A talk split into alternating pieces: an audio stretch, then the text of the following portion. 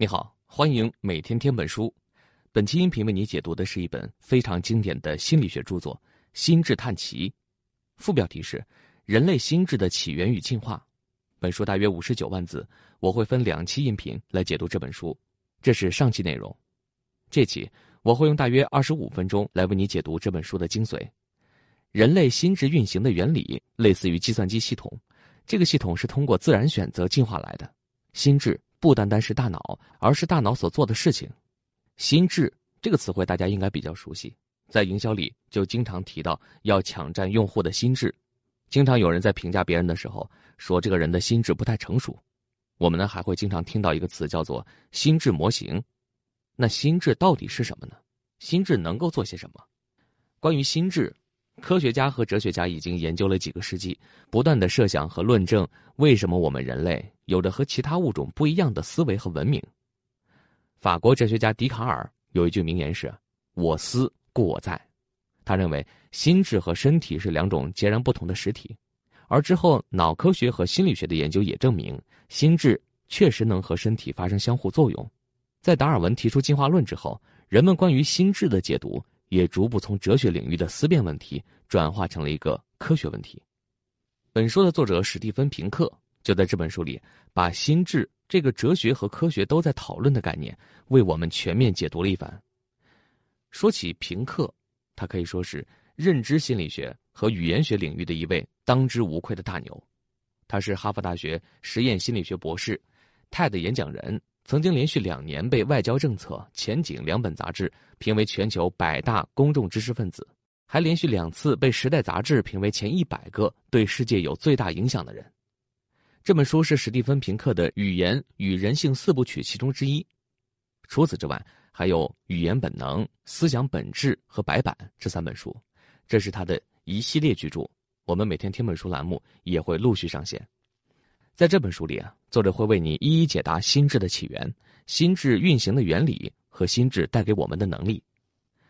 这本书最早在一九九七年出版，那一年，IBM 的人工智能深蓝以微弱的优势战胜了国际象棋世界冠军卡斯帕罗夫。在二十年后，这本书再版，这个时候的人工智能 AlphaGo 已经打败了世界顶级围棋棋手李世石。在这本书里。作者也提到了机器计算、人工智能等理论观点。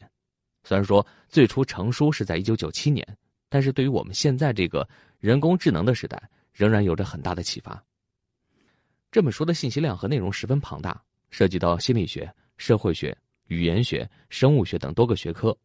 虽然这是一本大部头的经典书，观点很多，内容庞杂，但是整体脉络非常清晰。作者首先为我们介绍了关于心智计算的两个理论，为我们解释了到底什么是心智，然后为我们展示心智所具有的四个能力。本期音频，我们先来说一说心智到底是什么，还有关于心智的两个理论。这两个理论为我们解释了心智是如何产生和运行的。地球上的生命可以说经历了三次革命，第一次是在三十五亿年前，微生物开始出现，代表着多样性的物种开始出现。第二次是大约在五亿年前，这个时候出现了多细胞生物，生物的种类大幅度增加，地球的生态系统逐步形成。第三次就是在最近两百五十万年内的某个时候，人类开始意识到自我的存在，并且开始有意识的改变自然界。那这个时候，我们的心智就开始真正的起作用了。有人可能会觉得，心智就是大脑嘛，因为大脑是人体最复杂的器官，负责我们的思维。也有人觉得，心智就是我们的各种思维活动，因为推理、判断、观察这些活动都是由心智操控的。那还有人觉得，心智是我们的情绪情感，因为情绪稳定、有自省能力的人会被我们认为是心智成熟的人。其实呢，这些说法都不完整。作者在书里给出了定义，他说：“心智就是由自然选择设计的器官组成的系统，它会帮助我们祖先解决生活中所面临的问题。”这个听起来呢，可能有点绕口。其实简单来说，就是心智不单单是大脑，而是大脑所做的事情。有了心智，我们才能够进行推理思考、胜任工作、谈情说爱，在一个充满复杂关系的社会中生活下去。那既然心智包含了上面这么多的活动，那我们的心智到底是怎么来的呢？他们都是怎么工作的？在这里啊，作者就说了，心智的运行原理就类似于计算机系统，这个系统是通过我们的进化而来的，这也是我们今天要说的主要内容。心智起源和进化的两个理论，分别是心智计算理论和自然选择理论。我们先来看第一个理论，心智计算理论。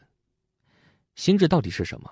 最早很多人都认为我们的智慧是神的恩赐，心智就是我们的灵魂，所以讨论心智问题一般都是在哲学和神学的领域。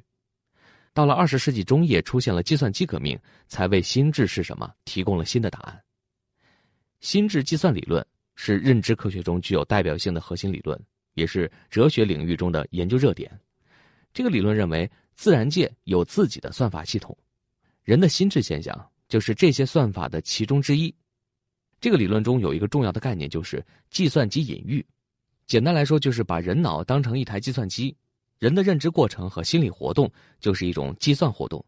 计算机通过芯片、内存条来保存数据，我们的心智就主要依靠大脑的神经元来接受刺激、加工信息并做出反应。那心智计算理论为什么可以用来解释心智呢？有一个强有力的证据就是。人工智能的设计，认知心理学认为，人的心智和计算机的计算原则是一样的。人类心智的复杂结构和运作过程可以用计算机的智能形式来表现。通过这种倒推和类比，就能够建立和解释人类心智活动的模型。我们可以这样来理解：我们的心智就好像计算机一样，都是由信息输入系统、信息处理系统和结果输出系统三个部分组成。心智面对不同的信息。就相当于计算机面对不同的指令，然后启动不同的软件和程序进行处理。所有这些软件和程序组合起来，就是我们的心智系统。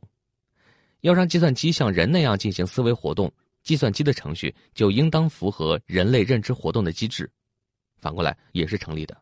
计算机有了智能算法，也可以实现人工智能。人工智能理论的基础除了脑科学、认知科学，还有一个重要的理论，就是心智计算。人工智能的设计原理啊，其实就是给机器植入外部感知器和设定好内部算法。你比如说，那个下赢了人类围棋高手的 AlphaGo，它就是成熟的感知计算和初级的心智计算的结合体。它根据之前所有棋手的比赛数据形成记忆，然后再通过算法进行高效的推理，去破解对手的局。但是呢，万变不离其宗，打败了世界高手的 AlphaGo 实际上是算法的胜利。我们的心智也有可计算性，人脑和其他的器官就像人工智能的必要硬件，我们的信息架构能力就相当于人工智能的算法。人工智能就是在面对阻碍的时候，根据理性规则或者是遵循事实做出决策，从而达到目标的能力。我们的心智也是这样的一个套路。那可以说，心智计算理论开启了我们的计算机革命，让我们摆脱了。从神学和宗教的角度来解释心智，而转向了从科学的角度来解释。我们可以把这些抽象的情绪、情感、信念、想象都变成了具体的信息，把心智研究纳入到了神经科学，让这个原本很虚幻的东西能够在可测量和可研究的范围内。那按照这个理论，我们的心智模型到底是怎么样运转的呢？答案就是心智。把接收到的信息用不同的表征方式在大脑中进行加工，然后做出反应进行输出。表征呢，就是信息在头脑中的呈现方式。咱们举个例子，比如说，当我们听到“大象”这个词儿，就想到哦，它们是体型巨大、有着长鼻子、大耳朵的哺乳动物。这些概念就是我们头脑中对大象的不同表征。书里面有一个实验，说明呢，我们可以将接收到的信息根据一定的规则做出相应的反应。这是一个注意力和快速反应的实验。被研究者坐在一个屏幕前面，看到一堆字母迅速的一闪而过。实验者呢要求他们在看到相同的两个字母的时候按其中一个键，看到两个不同的字母的时候按另外一个键。这些相同的字母中包含着大小写，比如说大写的 A 和小写的 a，这都算是相同的字母。结果就发现啊，当字母的外形一模一样的时候，人们按键的速度和准确性要比两个字母外形不同的时候更高。哪怕是同一个字母的大小写，也没有完全相同的两个字母出现的时候正确率高。那为什么会出现这样的结果呢？实验人员就推断，人们在试验的时候并没有把这些字母按照本身的意义划分，而是把它们当做了一张张图片，根据它们的不同形状来进行匹配。当一个字母是大写的 A，而另外一个呢是小写的 a 的时候，人们就需要把它先转化成同一个格式，比如说都把它们看成小写的字母，来保证外形的一致。这个就是我们心智表征的一个代表现象。我们的大脑就是这么运转的。作者说，我们的大脑至少有四种主要格式的表征，我们来挨个看一看。比如说，视觉影像表征，就好像我们刚刚说的实验。就是一个我们通过眼睛对信息过滤筛选的过程。眼睛从外界接收到了信息之后，抛弃掉其中的一部分，结合自己已经有的经验，重新组合成新的认知。作者说，这其实也是因为心智给我们提供了观察世界的认知框架，就好像一个滤镜一样，会影响到我们所看见的事物。有不同心智模式的人在观察同一个事物的时候，往往会有不同的感受，或者得出完全不同的结论。就好像我们每个人看不同的美术作品的时候，每个人对于作品的关注点和解读都可能是不一样的。再比如说语音表征，它在我们的心智中就好像播放器一样，我们除了通过上面的视觉影像表征之外，还经常通过语音输入来学习。这个表征是我们短期记忆的重要组成部分，就好像我们查一个电话号码的时候，都会默念或者直接念几遍。这样呢，就有一个短期的语音记忆，能够维持一到五秒，记住大概四到七个记忆组块这个让我们可以在短时间里面记下这个电话。这里说的组块呢，就是短时记忆的单位。比如说十一位的电话号码，我们会把它分成三个部分，每部分三到四个数字。这三个部分其实就是我们的记忆组块我们在学习的时候就会经常用到语音表征。你比如说课堂上听讲、学习英语听力。这些都是通过语音这种方式来接收外界的信息，然后通过心智做出反馈的。另外还有语法表征，其实就是我们说话的一个规则系统。我们刚开始的时候学英语会觉得很不习惯，因为语法不同。美国语言学家乔姆斯基也认为，我们的大脑都有固定的语法规则。比如说，说中文和英文就是不一样的。我们能够听懂自己的语言，就是因为语法在起作用。最后一种表征是心理语言，这是一种思维的语言，心智通过心理语言在进行信息交流，让我们能够在心里描述出我们所看到的，想象出来我们所听到的信息，还能够对复杂的信息进行提炼等等。比方说，我们读完了一本书，可能书里面哪一页和哪个句子具体什么内容都忘得差不多了，但是这本书的主要内容和核心观点一般都能够记得住。心理语言就能够帮我们抓住这些核心要素和关键信息。好，那这就是心智的四个表征，分别是视觉影像、语音表征、语法表征和心理语言。它们的作用呢，就是帮我们通过不同的途径获取外界的材料、解读信息。我们刚刚不是说吗？心智就像计算机一样，这四种表征就是给计算机输入不同的指令。根据这些指令，我们就可以调动心智里面不同的模块进行计算加工，最后输出对指令不同的反应。简单总结一下，心智计算理论就是用计算机的原理来类比人的心智，认为呢，我们的心智的组成部分就像是计算机的模块，每一个模块都是经过精密设计的，有着自己的算法。那我们从动物进化成人的漫长过程中，这些模块是怎么样形成的呢？作者说了，这些模块啊。由我们的基因图谱决定的，而我们的基因是经过自然选择进化而来的。接下来啊，我们就来看看另外一个解释心智的理论——自然选择理论。自然选择理论也就是进化心理学，这个理论的核心观点就是，人类的心智是基因进化的结果。通过进化，我们的心智逐步完善，现在我们形成的心智就是千百年来自然选择的结果。那我们的基因有什么特点呢？本书的作者和《自私的基因》这本书的作者理查德·道金斯的观点是一样的，他们都认为，人类的基因有着自我复制的本能，基因创造了心智。反过来说，心智进化的最终目的，也就是为了复制更多的基因。人类啊，其实就是基因的生存机器。我们通过基因复制，淘汰掉了不好的基因，留下对我们繁殖有帮助的基因。这样呢，我们的身体进化的越来越强壮，我们的大脑进化的越来越聪明。经历了数百万年的进化，基因渐渐发展出了一套复杂的技术和技巧，来确保它们在生存竞争中能够得以延续。在一些看来稀松平常的人类心智活动的背后，都有着漫长的基因进化过程和很精妙的复杂设计。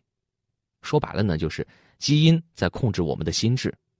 那这个时候就有了一个值得深思的问题：基因只是在机械的复制自己，他们是没有智慧的。那为什么我们人类就有了高级而又复杂的心智呢？大家都觉得人类是万物之灵，但是这并不代表着我们在每一方面都比动物厉害。你比如说，人的平均智商是一百左右，泥鳅呢智商只有四。虽然我们比泥鳅高了这么多，但是我们也很难不借助工具直接能抓到泥鳅。我们呢也没有豹子跑得快，没有袋鼠跳得高，但是我们依然依靠心智活在了生物链的最顶端。这个是为什么呢？在这里啊，作者设想了四个因素，这四个因素啊和我们祖先的生活环境有特别大的关系，也正是这些因素才让我们逐渐进化出了心智，创造出了现代文明。面对复杂的生活环境，让心智进化出来的第一个因素就是视觉。我们主要依靠两个眼睛来认识、感知外部世界。有一个呢关于恒河猴的实验就发现，他们的大脑视觉的使用占了大脑的一半的带宽。我们的人类更多，感知世界百分之九十的信息都是来自于视觉的。视觉比其他的听觉、触觉、嗅觉这些感知途径有利的地方就在于，它能够帮助我们建立立体视觉，让我们能够目测目标的距离。立体视觉呢，还可以帮助我们在树上能够灵活的移动，不会掉下来，能够让我们准确的计算出自己和猎物之间的距离。同时呢，对色彩的视觉可以帮助我们辨别食物，比如说。果子成熟的时候，颜色一般很鲜艳；腐烂变质的东西是黑灰色的。我们就可以通过食物的外貌来判断到底能不能吃。如果没有视觉这个因素，我们对于外界的感知就会非常的迟钝。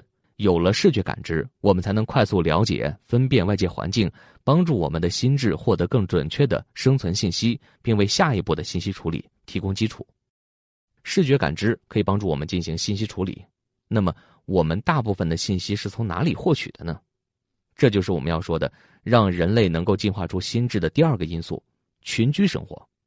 绝大多数灵长类动物都是过着群居生活，这种生活方式的好处很明显，它可以很有效的保护自己，因为落单的动物在被天敌发现之后更危险。群居还可以提高觅食的效率，大家可以通过分工合作获得更多的食物。在这些食物吃不完的时候，群居的动物们还能共同保护好这些多余的食物，避免被别的敌人抢走。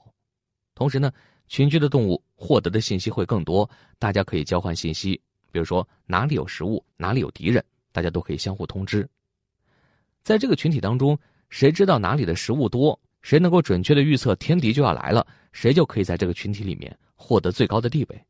群体中的地位差异出现了之后，就带来了新的问题，那就是。群体内开始出现竞争、掠夺、抢占资源这些现象，比如说在一群猴子里，猴王才有交配的权利，他还会杀死不属于自己的孩子；再比如一群蜜蜂中，工蜂就必须辛辛苦苦采花蜜，一直到死去。在群居生活里是遵循成王败寇的规则的，那在这种生存环境里，我们的祖先有时候呢就得动用一些歪心思，给自己争取更多的资源。有一个实验就表明。黑猩猩会坑队友，如果呢在他面前放两个盒子，让他看到一个盒子里装的是食物，另一个盒子里装的是一条蛇，他就会故意把同伴带到有蛇的盒子面前，等到自己的同伴被吓跑了之后，他就可以独自享用一整盒的食物了。另外呢，黑猩猩还会对自己的同类进行屠杀，其实呢这也是他们进化的一种策略。科学大刊《自然》杂志上有这么一篇文章。来自世界各地的三十位动物学家、人类学家对非洲各地的十八个黑猩猩群体进行了五十多年的跟踪研究。以前呢，有观点认为黑猩猩这么残暴是因为人类把他们的生存环境破坏掉了，他们为了争夺资源才会相互残杀。但是呢，这个研究就发现，黑猩猩发生暴力的地方一般都是不受人类活动干扰的地方，人类生活频繁的地方反而很少发生。这些黑猩猩的杀戮行为当中，雄性多于雌性，被杀死的猩猩大部分也都是雄性。袭击者常杀死的是没有断奶的幼崽，他们经常会围殴另一个群体的成员，平均是五只猩猩一起袭击另外一个受害者。作者认为，这种残杀同类的行为是一种适应性策略，从进化的角度呢，就是一种重要的繁殖优势。胜利的大多都是强壮的成年猩猩，他们就把自己强壮的基因遗传给了后代。所以呢，群居生活让我们的祖先演化出了合作、竞争这些社会行为，这些行为让我们发展出区别于其他动物的心智。灵长类动物最早生活在树上，就必须要用手来抓紧树枝。黑猩猩会用简单的工具，比如说用石头砸开坚果，用树枝从洞里掏出白蚁。有化石就记录，手引领着我们智能的进化，那这也是帮助我们实现心智进化的第三个因素。那我们的手的进化是为了什么呢？除了变得更加灵活，可以做更多的精细化工作之外，还有一个研究表明，人类手的进化。其实，一个目的就是为了用拳头打架。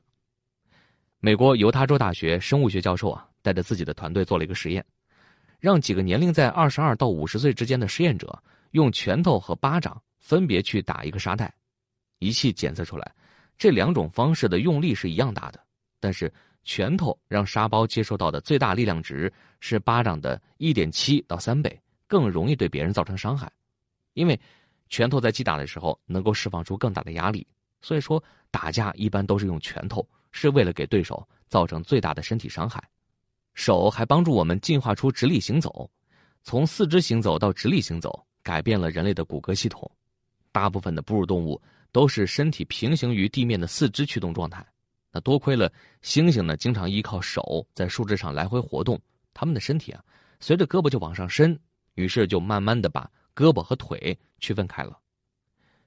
人类学会了直立行走，既扩大了视野，也更容易实现迁徙。我们就不用像老虎啊、狮子那样用嘴叼着自己的孩子，一只手牵着就足够了。而且呢，还能用另外一只手拿着行李和食物。所以说，我们的生活范围就急速扩大了。手的进化让我们能实现越来越复杂的操作，同时还帮助我们实现了直立行走。复杂的动作。也让我们和其他物种的区分越来越明显。达尔文就曾经说过，狩猎、使用工具和双脚行走是促使人类进化的重要条件。狩猎也促进了我们进化出了社会性智能，这种社会性智能和力量武器一样重要。那这也是我们要说的，让心智进化出来的第四个因素——狩猎。狩猎可以让我们在条件更差的地方生存下来，狩猎剩余的东西可以让我们供养后代。在原始生活中啊，肉类在人的食物中占很高的比例。那个时候，我们的祖先一个是还没有掌握加工食物的技巧，不会做豆腐啊、面条这些食物；二是肉类比蔬菜能够直接给我们提供更多的营养。那么，哪些雄性拥有了更多的剩余食物，也就意味着在生存竞争中更有利。它可以用这些肉去交换，和更多的女性交配。而女性呢，因为力量不如男人。为了保障自己的后代顺利存活，就会选择和竞争能力强的男人交配生孩子，来保证自己的基因延续。那可以说，这个就是最早的资源交换了。在下一期音频中啊，我们也会单独说到女性和男性的婚恋关系。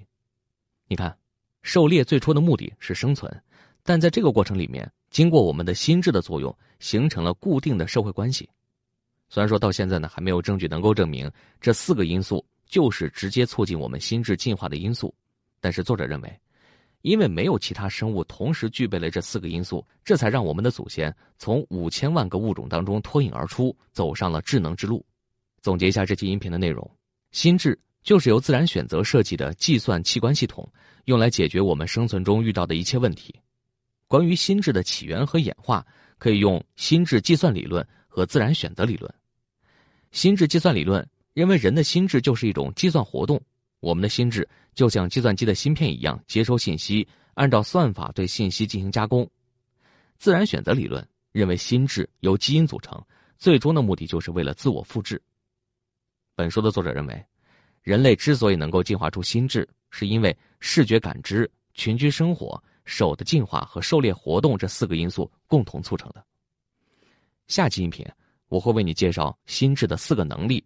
分别是视觉、推理、情感和社会关系。好，以上就是本期音频的全部内容。为你准备的笔记本文字就在音频下方的文稿里。我们下期见。